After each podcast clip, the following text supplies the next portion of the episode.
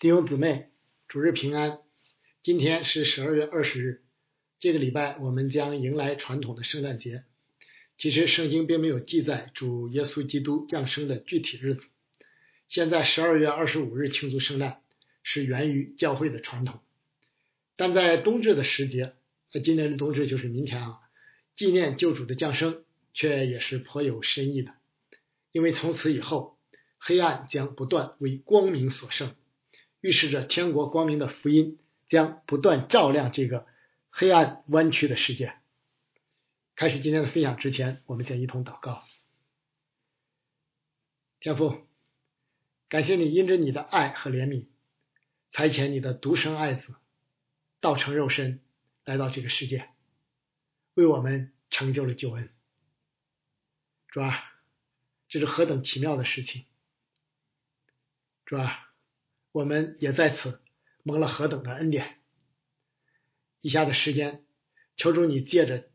这经上所记载的话，包括我们所要分享的预言，让我们更深的来了解道成肉身的奥秘，让我们更深的认识我们的主，认识我们的神。以下的时间，求主你的圣灵亲自的来开启我们，光照我们，与我们同在。听我们的祷告，奉主耶稣基督的名，阿门。主耶稣的降生，也就是道成肉身。既不是偶然的历史事件，也不是没有任何先兆可循的。相反，从始祖犯罪以后，神屡次预言一位救主的降临，从而使必死的罪人在世存活，不至于失去盼望。对于我们这些后来人而言，圣经所记载的有关主耶稣降生的预言，就成为更确实的证据。见证着神的旨意、信实、慈爱与恩典，他的筹算必定成就，他的应许永不落空。正如彼得所言：“我们并有先知更确的预言，如同灯照在暗处。你们在这预言上留意，只等到天发亮，晨星在你们心里出现的时候，才是好的。第一要紧的，该知道经上所有的预言。”没有可随私意解说的，因为预言从来没有出于人意的，乃是人被圣灵感动，说出神的话来。这其中为我们所熟悉，并清晰的显明主耶稣降生的方式，他的本体与位格，他的工作，以及他与旧约应许之关系的，莫过于以赛亚书的这一段：因有一婴孩为我们而生。有一子赐给我们，政权必担在他的肩头上，他名称为奇妙、测试、全能的神，永在的父，和平的君。他的政权与平安必加增无穷，他必在大卫的宝座上治理他的国，以公平公义使国坚定稳固，从今直到永远。万军之耶和华的热心必成就这事。在特别纪念主降生的这个圣诞主日，我们就来分享这段经文，以其中的几个关键词为索引，让我们更深的认识道成肉身的奥秘，更深的认识我们的主和我们的神。我们先来看有一婴孩，一子。以赛亚先知生活于主前七百多年，正处于以色列历史上的一个转折点。就当时神子民的现实处境看，北国以色列被掳亚述，南国犹大岌岌可危。作为神的子民，面对着亡国的艰难处境，拯救与盼望在哪里呢？从长远的未来看，地上的王国与君王皆已失败，神子民终极的拯救与盼望又在哪里呢？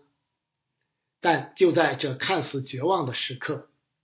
先知却发出了一个充满希望、令人不胜惊叹的预言：必有一婴孩为我们而生，有一子赐给我们。这位将要降生的婴孩，正是罪人拯救与盼望之所在。显然，地上的任何人，包括中兴之主西西家，没有谁能与这预言完全相符。唯有主耶稣基督才是这预言完美的应验。预言既不是出于人意，乃是神借先知所宣告的，就必定完全应验，分毫不差。路加福音详细记载了这一预言的应验，从天使报信儿，直到降生在伯利恒客店的马槽。我们说主耶稣具有完全的人性，由此可见一斑。主耶稣并非降生为一个超人，甚至没有我们中国史书中常常附会的各种祥瑞异兆，而是与你我一样，经历了十月怀胎、一朝分娩的完整过程。他作为人子，有完整的家谱，有兄弟姐妹，有成长的轨迹和素常的生活。三十岁出来传道以前，几乎感受不到。主耶稣与常人的不同，以致他的兄弟和乡亲对后来的主既惊奇又大不以为然。但也正因如此，他才能真实而深刻的体恤我们。正如希伯来书所说：“因我们的大祭司并非不能体恤我们的软弱，他也曾凡事受过试探，与我们一样，只是他没有犯罪。”所以，我们只管坦然无惧的来到神的宝座前，我要得连续蒙恩惠，做随时的帮助。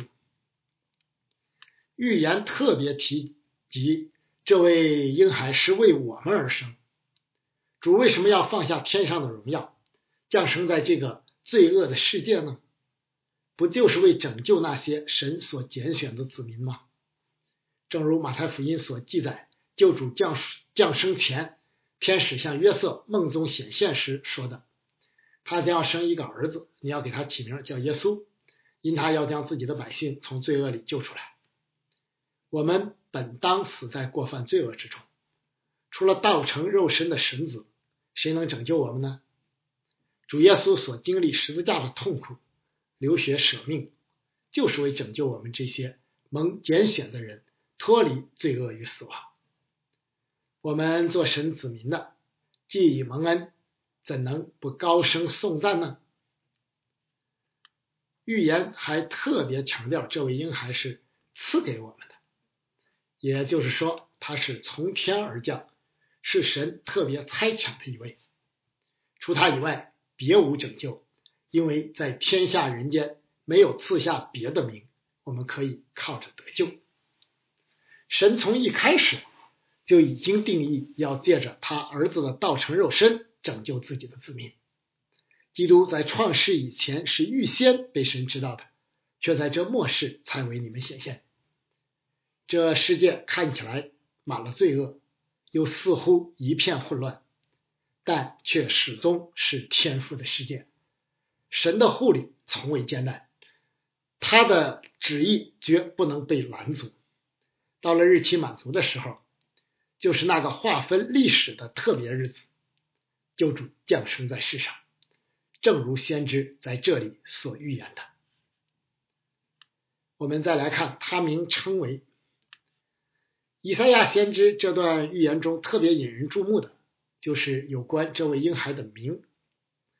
在今天的人看来，名字主要用于标识一个人，并不需要承载更多，但在圣经看来。名字不仅仅用于标识，更代表着所标识之人或物的内涵与实质。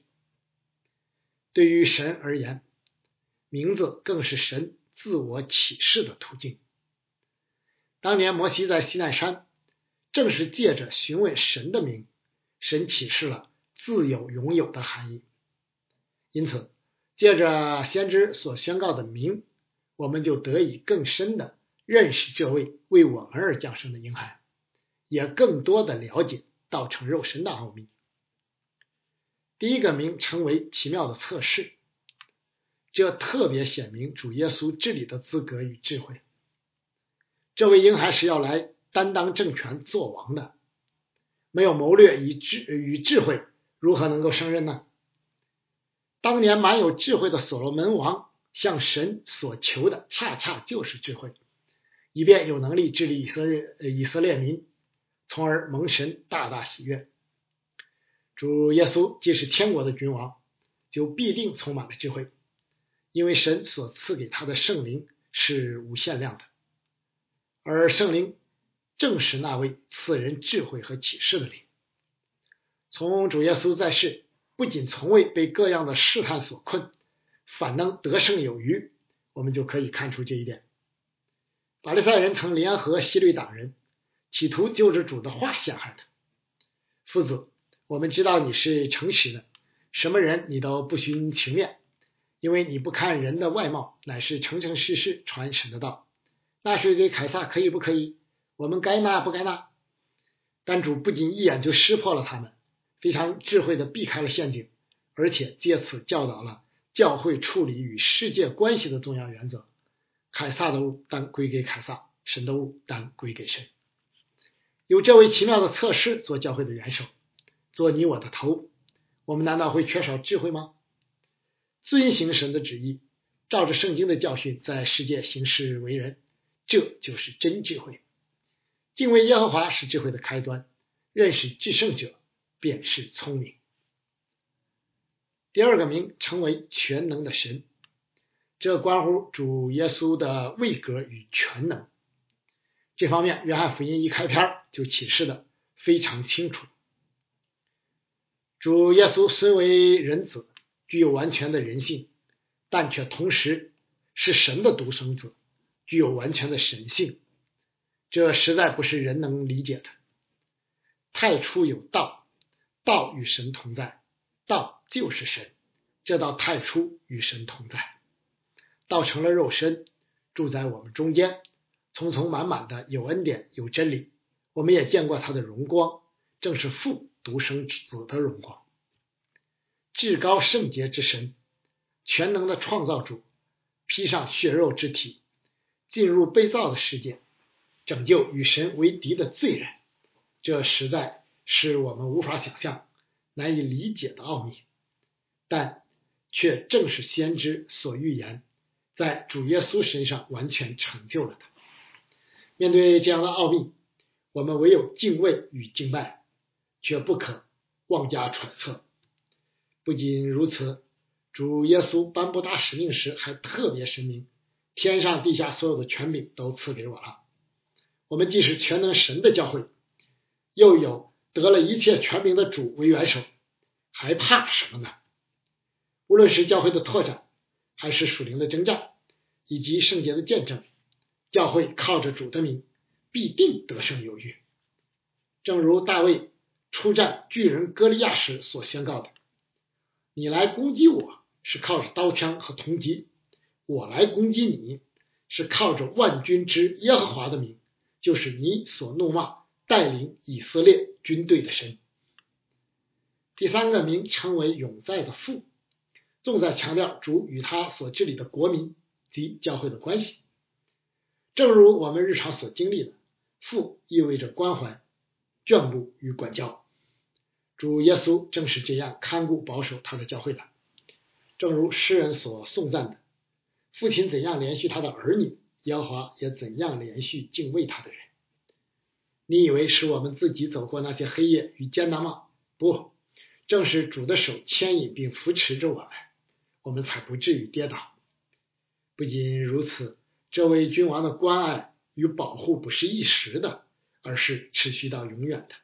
因为因为他的名还成为以马内利。以色列人求立王的时候就有着盼望。大卫和所罗门虽有所预表，但在现实的历史中，却没有一位完全满足要求的君王。唯有这位道成肉身的君王。终将成就这一切。尽管今天教会在地上只能品尝这完全的些许，但等主耶稣再次降临的时候，我们必进入那完全的荣耀。第四个名称为和平的君，这启示了这位婴孩在地上的工作以及他国的状况。主耶稣降生来到世界，就是为成就人与神之间的和平。因着罪恶的隔绝，人不能在圣洁的神面前站立。主耶稣不仅一生没有犯罪，成就了律法的义，而且甘愿为我们被钉死在十字架上，担当了我们的罪，用自己的血成就了人与神之间的和平。因此，主耶稣是当之无愧的和平之子。从此，我们不再做外人和客旅，是与圣徒同国，是神家里的人了，可以坦然无惧的来到神的宝座前，我要得连续蒙恩惠，做随时的帮助。神与人之间既已和平，人与人之间，尤其是犹太人与外邦人之间，也就在基督里实现了和平。尽管今天地上的教会因着各样的局限与软弱，尚不能完全享有这样的和平与合一，但我们却应当为此而尽心竭力。就如保罗在以弗所书所教导的那样，既然蒙召行事为人，就当与蒙召的恩相称，凡事谦虚。温柔忍耐，用爱心互相宽容，用和平彼此联络，竭力保守圣灵所赐和而唯一的心。神的儿子为成就人与神、人与人之间的和平而付出了被钉十字架的代价。我们为成就兄弟兄之间的和平，愿意付出什么呢？愿主的爱激励我们，竭力做教会中的和平之子。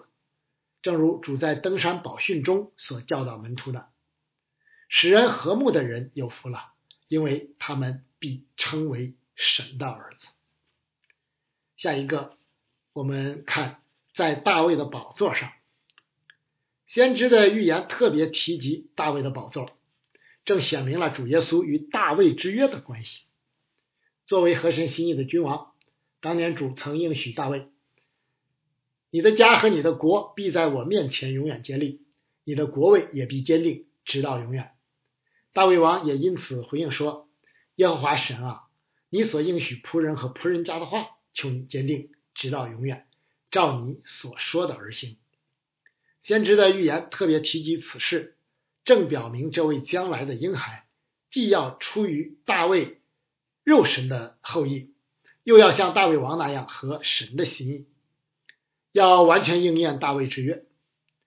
主耶稣作为大卫的子孙，有马太、路加两个家谱为证。大卫作为合神心意的君王，正是主耶稣的预表。所罗门王也是。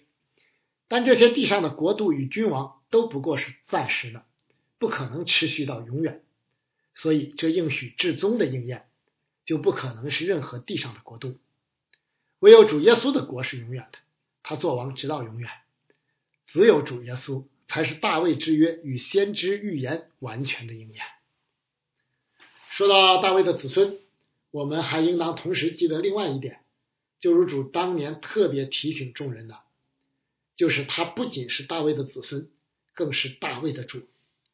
大卫作为先知，在诗篇一百一十篇写下了自己写下了最奇妙的诗句之一：“耶和华对我主说。”你坐在我的右边，等我使你仇敌做你的脚凳。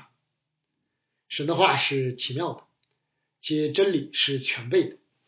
唯愿我们能在神的话语上多下功夫，从而得那上好的福分。唯喜爱耶和华的律法，昼夜思想，这人便为有福。好，下一个我们再来看这个政权。预言前后两节都提到了政权，前一节涉及他要掌权，后一节则涉及政权的行使。主耶稣降生当然是要做王的，但却不是地上国度的君王，乃是天国的君王。当年比拉多审问主时，对此心知肚明，只是为讨众人的喜悦，才王法裁判。既然如此，这国度就不是按。地上的原则与组织与治理的，却是按属灵的原则行使权柄的。教会既是天国在世界的彰显，就应当与先知所预言的相称。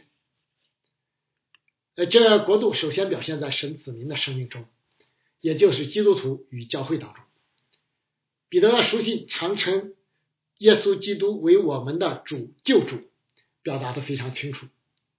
我们接受主蒙拯救的同时，也就意味着从此失去了生命的主权。呃，其实我们从来就没有真正有拥有过哈，只不过我们以为有罢了。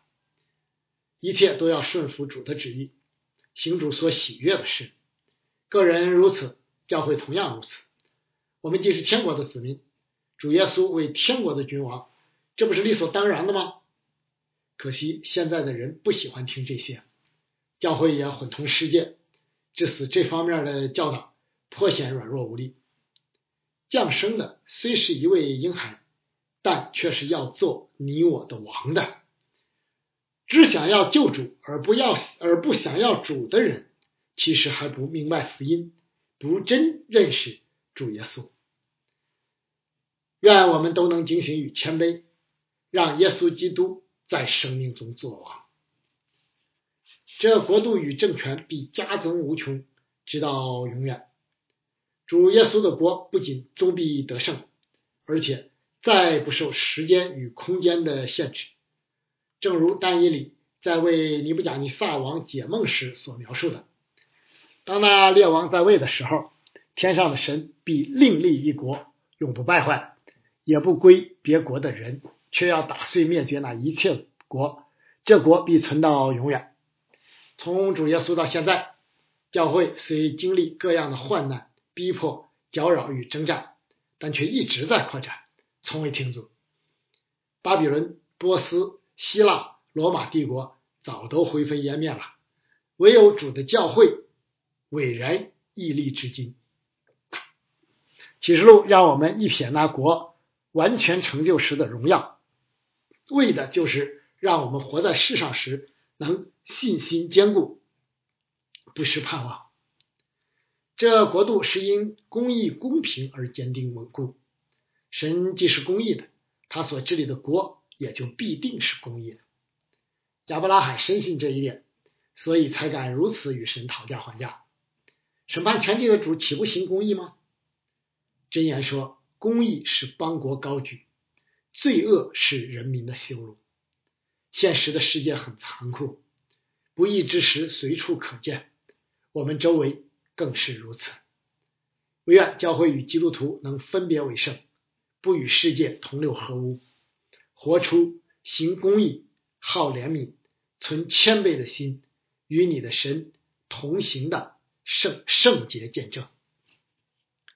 人最大的不义就是不信真神，不断犯罪得罪神。主耶稣道成肉身，流血舍命，就是为拯救罪人，因信称义。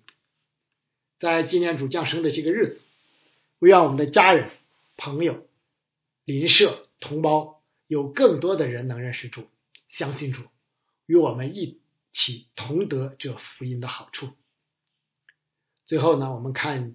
这个必成就。